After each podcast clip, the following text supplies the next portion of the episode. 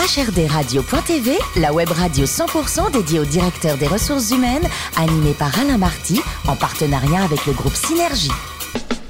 Bonjour à toutes et à tous, bienvenue à bord de HRDRadio.tv. Vous êtes plus de 12 000 DRH et dirigeants d'entreprise à nous écouter chaque semaine en podcast et en vidéo. Réagissez sur les réseaux sociaux, sur notre compte Twitter, HRDRadio-du-bas TV. À mes côtés pour co-animer cette émission, Sophie Sanchez, directrice générale du groupe Synergie. Bonjour Sophie. Bonjour Alain. Ainsi que Richard Fremder, rédacteur en chef adjoint de HRDRadio.tv. Bonjour Richard. Bonjour Alain. On parle d'un sujet compliqué, le burn-out aujourd'hui au travail. Bah oui, effectivement, euh, jamais le bien-être au travail n'a été aussi euh, important pour les salariés, les candidats, mais aussi les entreprises. C'est ce que va nous confirmer, j'imagine, notre invité du jour, Solange Arnaud, fondatrice et CEO de Médoucine. Bonjour Solange. Bonjour.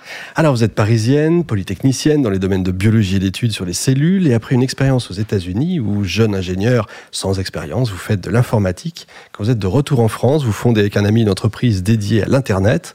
On est en 99, c'est le moment où c'est le plus exaltant. Oui, bah, c'est vrai que c'était la première vague d'Internet. On découvrait toutes les possibilités euh, qu'offrait ce nouveau média à l'époque. Et donc, c'est vrai qu'on a passé deux ans euh, formidables, complètement euh, dans l'esprit de l'époque. quoi. Vous intégrez ensuite le monde de la biotech, hein, plus évident pour vous, dans le décryptage du génome, et vous rejoignez ensuite un labo pharmaceutique. Et là, vous découvrez, si je puis dire, non seulement les réalités du terrain, mais aussi les médecines douces pour la première fois. Tout à fait. C'est-à-dire que je suis rentrée euh, dans la santé euh, par la médecine dure, entre guillemets, en tout cas par le médicament. Et euh, je me suis rendu compte parce que je travaillais sur des maladies graves chroniques et qu'on s'intéressait réellement dans le labo dans lequel j'étais au vécu des personnes avec cette maladie, que bien sûr, il faut traiter la maladie et les médecins sont là pour ça, les médicaments sont là pour ça, mais il faut aussi s'occuper de soi en tant que personne. Et c'est là que les médecines douces interviennent. Et alors également, en vous occupant des partenariats stratégiques, vous mettez un pied sur ce qui va devenir plus tard la e-santé? Est-ce que vous, vous prévoyez déjà ce qu'on vit aujourd'hui? En fait, euh, quand on, c'est vrai, quand on est immergé dans un domaine, on voit euh, un peu plus euh, à l'avance les, tendances. Donc oui, il y a, y a, beaucoup de choses qu'on prévoyait déjà, bien sûr. Ouais. Et enfin, après une expérience peu concluante dans la création d'une entreprise d'instruments pour la recherche en biologie, peu mmh. concluante pour vous en tout cas. Et un temps de réflexion plus tard, vous allez créer Médoucine. Là, on est vraiment dans le cœur de nos sujets. C'est quoi Médoucine exactement? Alors, Médoucine, dans un premier temps, est partie du constat que euh, justement les médecines douces apportent énormément. Elles apportent énormément aux personnes, euh, dans le cadre de sa santé, j'en parlais tout à l'heure, mais elles peuvent aussi euh, apporter beaucoup, on en parlera, aux entreprises. Sauf que la problématique, c'est qui sont les bonnes personnes et aussi à quoi ça sert. Voilà. Donc c'est la question à laquelle répond Médoucine. Sur médoucine.com, on a créé un réseau en fait de 1000 thérapeutes aujourd'hui sur toute la France avec qui vous pouvez prendre rendez-vous en ligne, un petit peu comme un doctolib des médecines douces si vous voulez, sauf que vous avez aussi d'une part la sélection donc des personnes et aussi les avis, etc. pour vraiment vous faire une idée.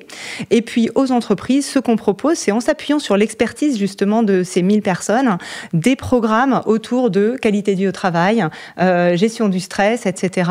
qui combinent des ateliers, des conférences en présentiel, donc euh, au sein de l'entreprise euh, sous forme de groupe, en fait, d'activités de groupe, et aussi une sorte de e-learning, en fait, pour pouvoir continuer l'expérience individuellement et puis finalement utiliser les ressources qu'on a testées en atelier par soi-même.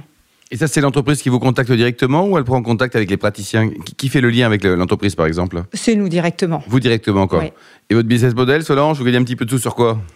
Alors, du coup, euh, vis-à-vis des thérapeutes, c'est euh, comme Doctolib, en fait, un abonnement, hein, tout simplement, pour être présent sur notre plateforme. En fait, on est, on a un club de thérapeutes réellement, c'est-à-dire qu'on leur offre, au-delà de la présence en ligne, pas mal de choses de mise en raison pour euh, les aider à développer leur pratique.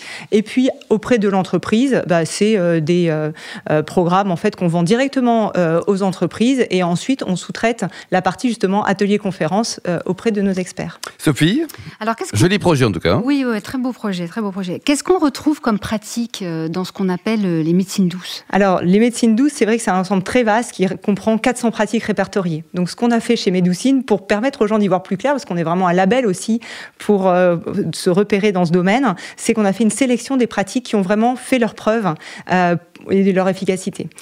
Et auprès des entreprises, on fait une nouvelle sélection, bien sûr, parce que certaines sont plus ou moins adaptées au monde de l'entreprise. Les plus importantes sont en fait l'ostéopathie, la sophrologie, l'hypnose, la médecine chinoise et la naturopathie, qui est euh, en fait euh, une pratique qui vise à améliorer son hygiène de vie et son alimentation en particulier. Alors les médecines douces sont, très populaires, mais elles sont aussi très controversées, car tous les intervenants n'ont pas forcément une, réputation solide. que dites-vous à ceux qui la dénoncent? Alors, bah, dans chaque domaine, hein, il y a toujours un peu des abus, mais c'est vrai que dans ce domaine-là, comme c'est très peu réglementé, évidemment, euh, ça laisse un peu ça, la porte c'est une chance ou c'est un problème, selon vous, Solange, qu'il y ait très peu de réglementation? Alors, euh, bah, pour nous, c'est une chance parce que d'une certaine manière, ça nous permet justement d'apporter une vraie valeur ajoutée. Après, c'est vrai que c'est un problème parce que pour le public, ça peut être assez déstabilisant, d'autant que on touche à un point sensible quand même, qui est celui de la santé des personnes. Donc mm. évidemment, on n'a pas envie de faire n'importe quoi dans ce domaine. Alors du coup, comment vous sélectionnez les praticiens que vous référencez? Ce qu'on fait sur Medoucine, c'est que on sélectionne selon plusieurs critères. En fait, c'est comme un recrutement. Il y a un faisceau d'indices. D'abord la formation, évidemment. Ensuite la réputation. Donc on demande des euh, recommandations de personnes avec lesquelles ils travaillent et de personnes qui sont allées les consulter. Et puis dernier point, on a une charte de déontologie de bonne pratique en fait. Mmh. Alors vous le disiez, la qualité de vie au travail est devenue un enjeu important pour euh, pour les DRH. Euh, comment les DRH que vous rencontrez abordent ce sujet? Alors, euh, d'abord, effectivement, tout le monde dit euh, c'est super important. Après, la question c'est qu'est-ce qu'on fait et qu'est-ce que, en tant qu'entreprise, on se sent légitime à faire euh, Sur quoi est-ce qu'on a vraiment envie d'investir aussi Et donc là, en fait, j'ai pas de réponse euh, générique. C'est assez intéressant de voir que euh, certaines entreprises sont réellement intéressées par le bien-être de leurs collaborateurs. Je pense qu'elles ont compris que c'était aussi un levier de performance. D'autres y vont un peu contraintes et forcées. D'autres font ce qu'elles appellent elles-mêmes des opérations paillettes. donc, on va faire plaisir. Hein, c'est comme le baby foot et ce genre de trucs. Voilà. Donc, euh, hmm. je crois que c'est un domaine qui évolue encore beaucoup et dans lequel chaque entreprise a une culture très différente. Alors, qu'est-ce que vous proposez justement aux entreprises? Parce que vous avez créé une, offre. Quel, oui. quel, est le contenu de cette offre? Alors, le contenu de cette offre, euh, on l'a axé euh, autour du stress au travail parce que en vérité, ça concerne tout le monde. Hein. Euh, ça concerne tout le monde. Pourquoi? Parce que le stress, finalement, c'est quelque chose qui existe, euh, qui est très important. Hein. C'est celui qui fait que euh, face à l'adversité, vous êtes capable de prendre partir en courant et de pas vous faire manger par le tigre au milieu de la jungle. Mais aujourd'hui, le problème, c'est que le stress chronique est partout dans nos vies parce que on est super sollicité par plein de choses et, que du coup, c'est en permanence. Et le fait que ce soit chronique, c'est un gros problème parce que ça crée un peu le lapin dans les phares de la voiture, ce qui fait que du coup, on n'est plus capable de euh, réagir bien et qu'on termine en burn-out, vous l'avez mentionné tout à l'heure. Donc nous, ce qu'on propose, c'est euh, d'agir à tous les niveaux, en fait, qui permettent de gérer ce stress. Et anticiper aussi et à anticiper effectivement parce que euh, c'est un, sujet euh, qui euh, demande en fait on peut pas tout d'un coup dire arrête ton stress mmh. il faut arriver à, à, trouver suffisamment de ressources parce que le stress c'est le décalage entre la perception des contraintes qu'on a on a tous des contraintes les horaires les, les, choses à rendre les multiples sollicitations mais il y a la perception qu'on en a certains les vivent très bien et d'autres sont totalement dépassés et puis donc la balance entre ces contraintes et puis les ressources que l'on est capable de mobiliser. Et donc, notre programme, il vise à mobiliser ces ressources en faisant expérimenter des choses aux gens dans des ateliers, des conférences, et en les faisant travailler sur des outils avec des tutoriels, des vidéos, des choses comme ça, qui leur permettent ensuite de l'implémenter dans leur quotidien euh, grâce à cette partie finalement e-learning. Hmm. Qui sont vos, clients? Est-ce qu'il y a un, effet de taille? Est-ce que les grandes entreprises sont, vous sollicitent davantage par rapport aux, PME Alors, il y a un effet de taille, bien sûr, parce que c'est vrai qu'en dessous, je dirais, de 100 ou 200 personnes, les entreprises sont rarement euh, équipées en fait d'une fonction RH ou de gens qui ont juste un petit peu de bande passante pour réfléchir à ces sujets. Après, euh, dès qu'on a passé ce seuil-là, euh, c'est très entreprise dépendant, comme je le disais tout à mmh, l'heure. D'accord. Et dernière question pour moi, on a démarré euh, l'année en apprenant que le gouvernement avait décidé de rembourser euh, l'homéopathie. Euh, que, que pensez-vous de cette décision? Alors c'est vrai qu'elle a été très emblématique et très controversée par le milieu. moi, en tant que bon ingénieur, effectivement, ayant travaillé dans le médicament, ce que je peux vous en dire, c'est que le, sujet là, c'est le remboursement. C'est vrai que le niveau de preuve qu'on demande pour rembourser un médicament aujourd'hui, il est extrêmement élevé. L'homéopathie a été déremboursée, mais c'est pas du tout la première classe de médicaments qui est déremboursée, parce qu'il y a plein de choses qui ont été remboursés il y a 30, 40, 50 ans et aujourd'hui ne franchissent plus le niveau de preuve qui est demandé dans le cadre du médicament. Ça ne veut pas dire que l'homéopathie est à jeter parce que par ailleurs elle rend plein de services, euh, mais c'est vrai que ben, par rapport à notre cahier des charges qui est celui de comment on investit les euros de la sécurité sociale, ben, c'était plus au rendez-vous. Donc moi je le regrette évidemment parce que on voit bien euh, l'apport euh, de, de, l'homéopathie et en tout cas il y a, elle a vraiment plein de gens qui l'utilisent bien, mais c'est vrai que ben, son niveau de preuve est faible au regard de ce qui est attendu. Ça représente combien le, gâteau, si je puis dire, de l'homéopathie? C'est le budget total dépensé chaque année en France? On a, on a, une estimation à peu près de ce que ça représente? Plus les chiffres en tête, mais je me demande si c'était pas 300 millions, quelque chose comme ça. Oui, donc c'est quand même, c'est non négligeable quand même. Hein, voilà. Après, il y a plein de, de, choses à voir. C'est si vous les mettez pas là, est-ce que vous allez les mettre dans d'autres médicaments qui peut-être seront plus toxiques? Enfin voilà, il y a plein d'arbitrages à faire. Mais c'est vrai que ces arbitrages, ils se font sur la base d'études scientifiques, euh, selon des critères hyper bien établis et sur lesquels euh, bah, l'homéopathie, qui est une pratique très individualisée en fait, euh, a pas réussi à franchir la barre. Solange, votre société donc dans le capital, il y, a qui? Il y a des heureux actionnaires? Vous cherchez encore des sous comme toutes les startups ou alors c'est Alors aujourd'hui, je cherche plutôt des clients que des actionnaires. Honnêtement, je trouve que c'est plus vertueux. C'est vrai qu'on dit les startups, combien elles ont levé et tout. Au final, euh, c'est pas un critère de succès. Hein. Le critère de succès, c'est ce qu'on arrive à faire une boîte rentable. Euh, mais ceci étant, j'ai des actionnaires qui sont euh, effectivement heureux et sympathiques, donc c'est plutôt agréable. Solange, le plus beau métier du monde, c'est quoi? C'est médecin ou dirigeant d'entreprise? Ah bah, ça dépend des gens.